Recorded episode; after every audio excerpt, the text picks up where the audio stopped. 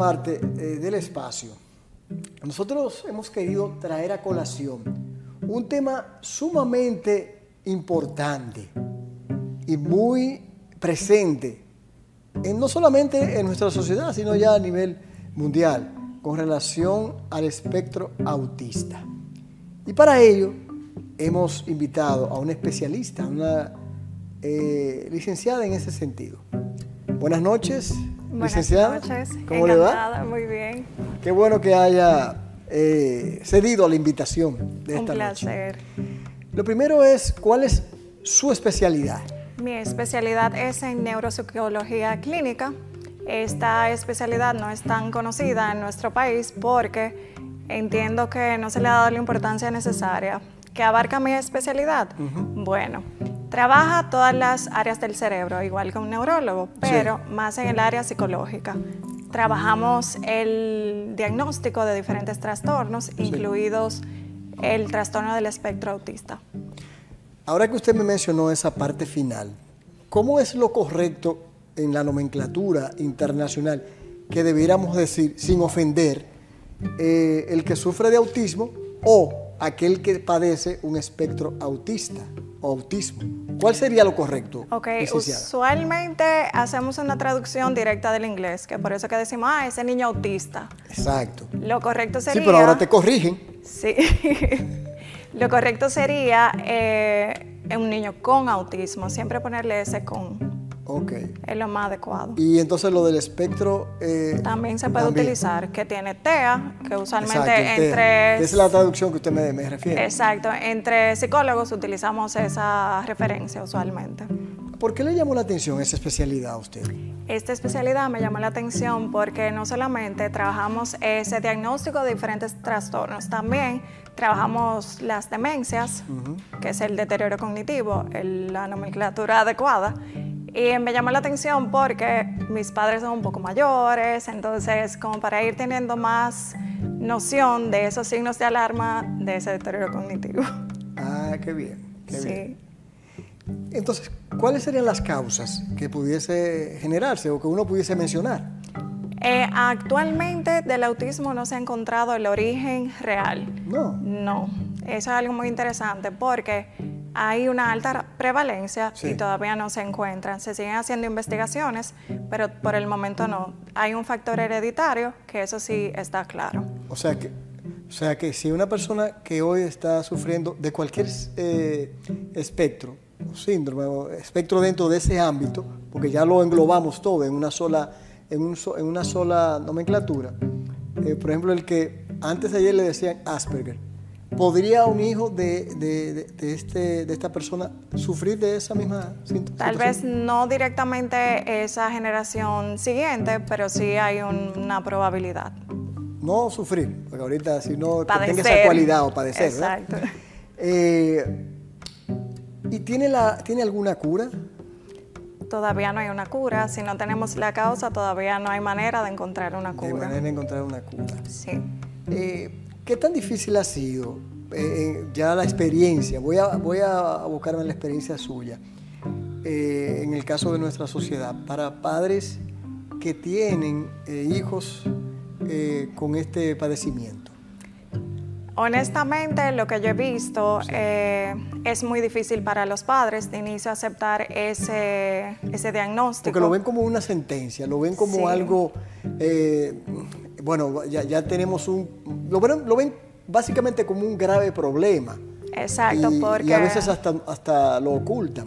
sí, porque hay padres que se remontan como al ámbito como más difícil, que es cuando yo no esté, cómo mi hijo va Ya, a claro, estar sí, sin ahí mí. viene el temor. el- Exacto, cómo mi, mi hijo va a ser independiente, cómo mi hijo va a poder seguir en el mundo sin ellos. Entonces, usualmente es muy difícil, tienden a una negación que es totalmente normal y válido para ellos porque, caramba, uno se pone a pensar, ¿y si mi hijo, y si yo me muero mañana, qué va a hacer mi hijo? Sí, sí, sí, claro. ¿Cómo, ¿Quién lo lleva a terapia en caso de que reciba la terapia? ¿Quién va a saber que está haciendo una crisis porque tiene hambre? Que suele pasar mucho. ¿Cómo podemos identificar? O sea, aquellos que quizás eh, tienen sus hijos, eh, entienden, ven quizás eh, un comportamiento eh, no normal o no adecuado a lo que están acostumbrados. Y quizás hay gente que empieza a decirle que esto, que aquello, pero ¿cómo pudiese identificar un padre o una madre un, padecimiento de esta naturaleza? la manera más, el signo de alarma más común es que no hacen contacto visual no hacen contacto visual. Exacto, así como lo estamos haciendo nosotros, ellos no oh. tienen eso. Ellos usualmente se quedan viendo como al vacío, por así decirlo, como al más allá. ¿se, ha determinado por qué es eso?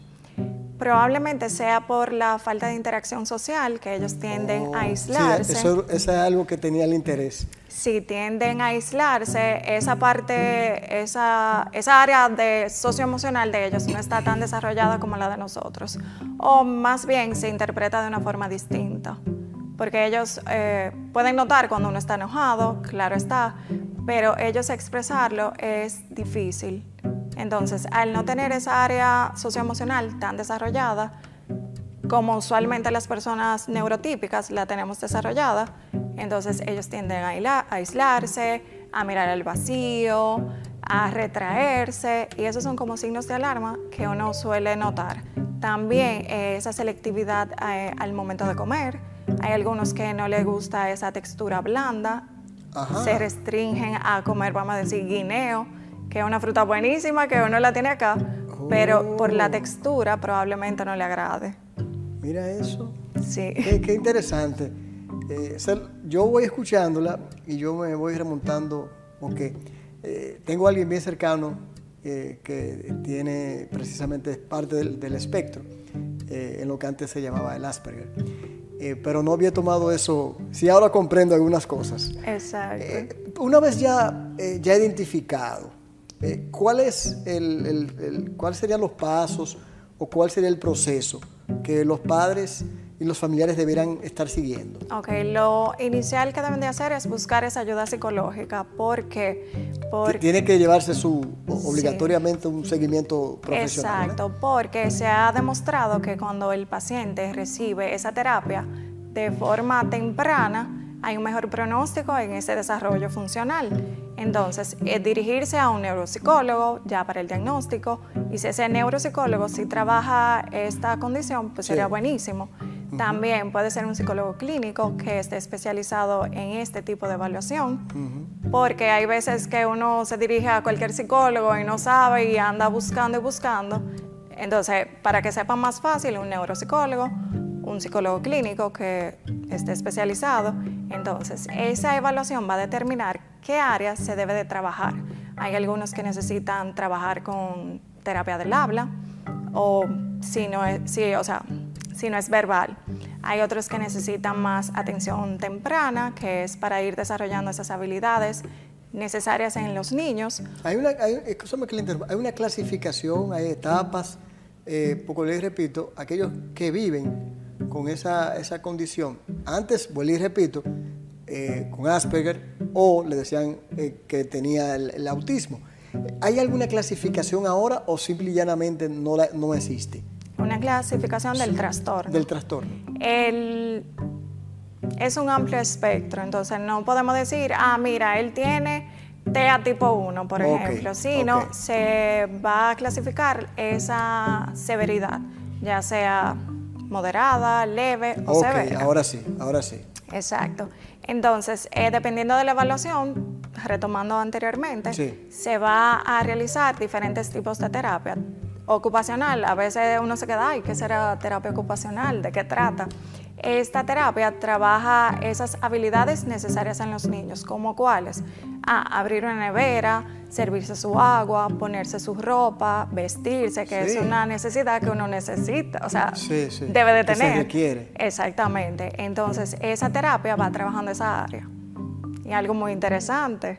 incluso hasta para amarrarse los cordones. Exacto. Estuve leyendo ponerse las medias, amarrarse, ponerse los zapatos, amarrarse los cordones. Que algo que parece sencillo, pero está en la, eh, eh, eh, por el hecho, quizás la, la movilidad de los dedos, inclusive para sentir sus, propios, sus propias movilidades de, los dedos. Exactamente. o sea que es todo prácticamente como un iniciar de cero. Exacto, tener esas habilidades para las actividades de la vida diaria así a modo de resumen. Entonces, hay diferentes, hay algunos que necesitan terapia física porque tal vez tienen alguna hiperflexibilidad de alguna área del cuerpo, usualmente los dedos, que uno normalmente, qué sé yo, tal vez los rota hasta aquí, pero ellos tienen más flexibilidad. ¿Oh, sí? Sí, entonces eso se va fortaleciendo, cada músculo también es necesario en algunas ocasiones. bien. Sí. Eh, ¿cómo, le, cómo, le, ¿Cómo entiende usted? Eh, porque conozco de centros educativos, eh, privados, claro está, que han empezado a integrar a niños o niñas que viven con este espectro, de integrándolos con ya a las clases eh, de manera ordinaria. ¿Cómo usted ve eso o usted entiende que deberían estar también con otros que viven con ese espectro? Ok, en mi experiencia como maestra, porque también soy maestra de preescolar. Ah, bueno, ah, bueno, qué bien. Sí, eh, lo ideal es eso, que se vaya integrando, porque así se va desarrollando esa parte emocional, esa parte social, que es muy necesaria. Porque eh, los niños, uno a veces piensa, ah, un niño de tres años no va a entender que ese niño es diferente. Claro que sí. Uno le explica a su nivel y ellos, o sea, ellos es tan natural que se da que ellos mismos lo incluyen en sus juegos, lo buscan, ah, que si se quedó atrás, ah, mira, señor, se quedó fulanito atrás. Y eso es algo muy bonito y uno dice como, wow, el futuro Sí, sí, sí. tiene algo bueno para uno. Cuando uno ve esa relación entre los niños, entonces ellos se van relacionando con otros y algo muy ideal, porque así como mencioné, vuelven y retoman esa parte emocional. O, o sea que viendo su o escuchando su respuesta, pudiésemos entonces tener alguna recomendación o alguna opinión en ese sentido para que el Estado lo asuma también desde el punto de vista público, porque Sí. estamos hablando que es donde eh, es donde está la mayor cantidad de niños en el sistema educativo. Sí. Entonces eh, sabemos también lo costoso que puede resultar las terapias y todo eso. ¿Qué, qué recomendación en sentido general usted puede hacer desde ese punto, de esos puntos de vista que he planteado a, a aquellos que nos están viendo y que pertenecen quizá al área pública?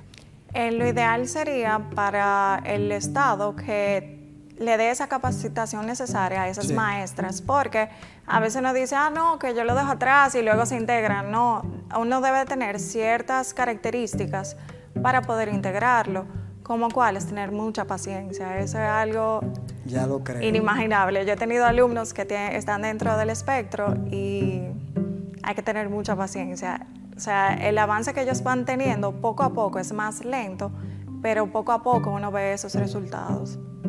Eh, sí, porque lo que, lo que he visto ya desde el punto de vista privado, he notado en profesores y profesoras que eso es lo que no tienen. Ni la paciencia ni la comprensión.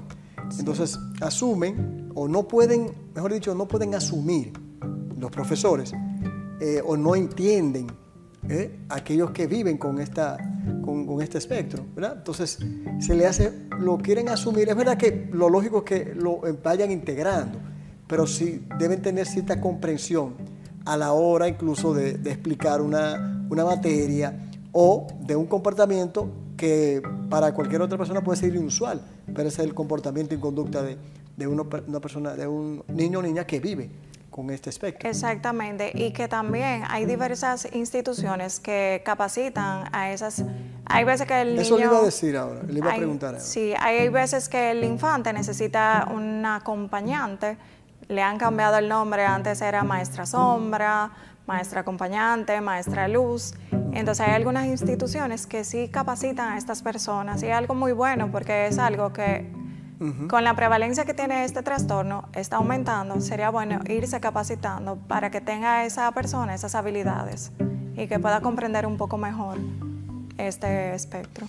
Nosotros hemos, eh, nos hemos enfocado mucho en, en los niños y las niñas. Y usted al inicio dijo que mucho de los padres, muchos de los padres, es el temor.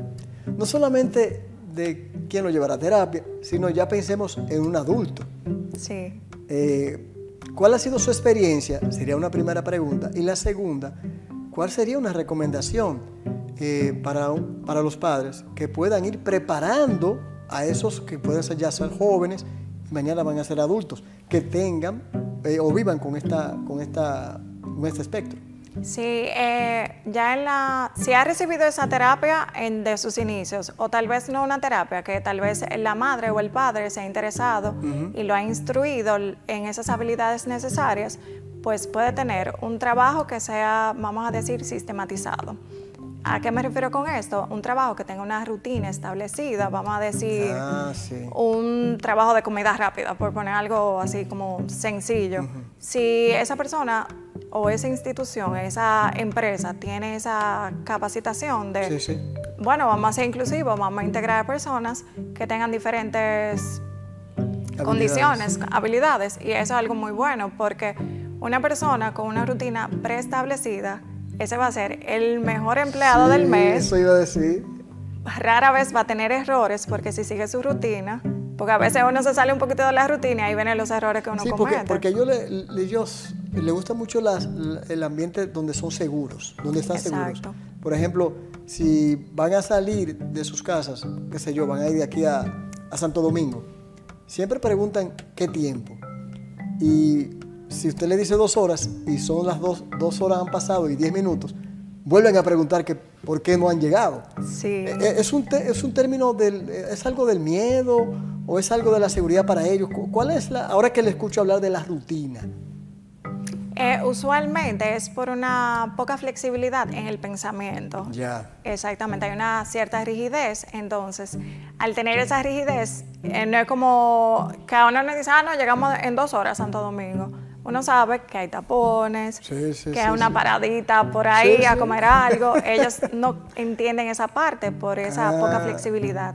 Entonces sería explicárselo. O Exactamente. son tres horas y mejor llegar a la, a- a- mucho antes que eso. También puede parece ser una buena estrategia. Eso parece sencillo, pero lo digo por, vuelvo y repito, por una experiencia o por experiencia.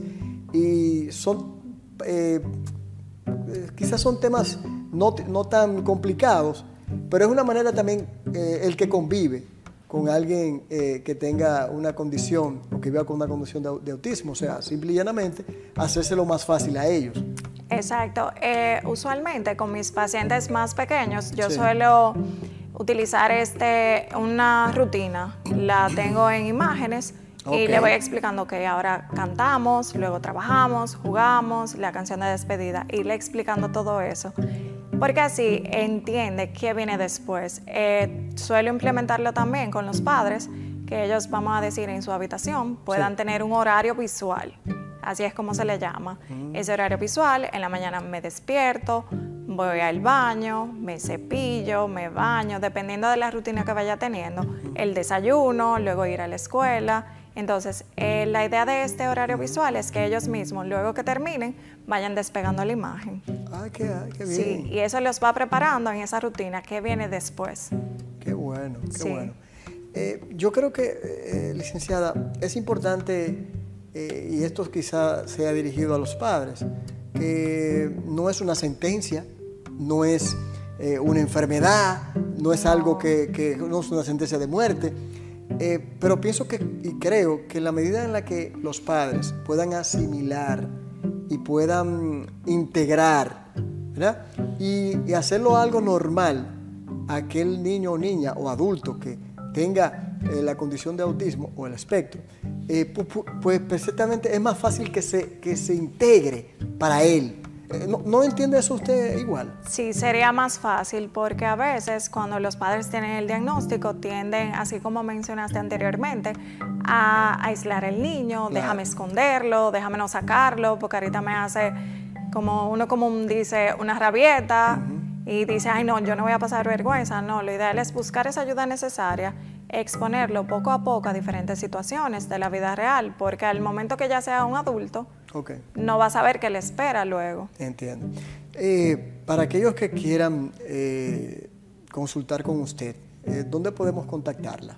Me pueden encontrar en el Centro de Bienestar Emocional, doctor Zoilo Emilio García, aquí en los Jardines De mi amigo Metropolitanos. Ah, Sí. Él dice di- diosidencia, porque ahorita van a decir otra cosa.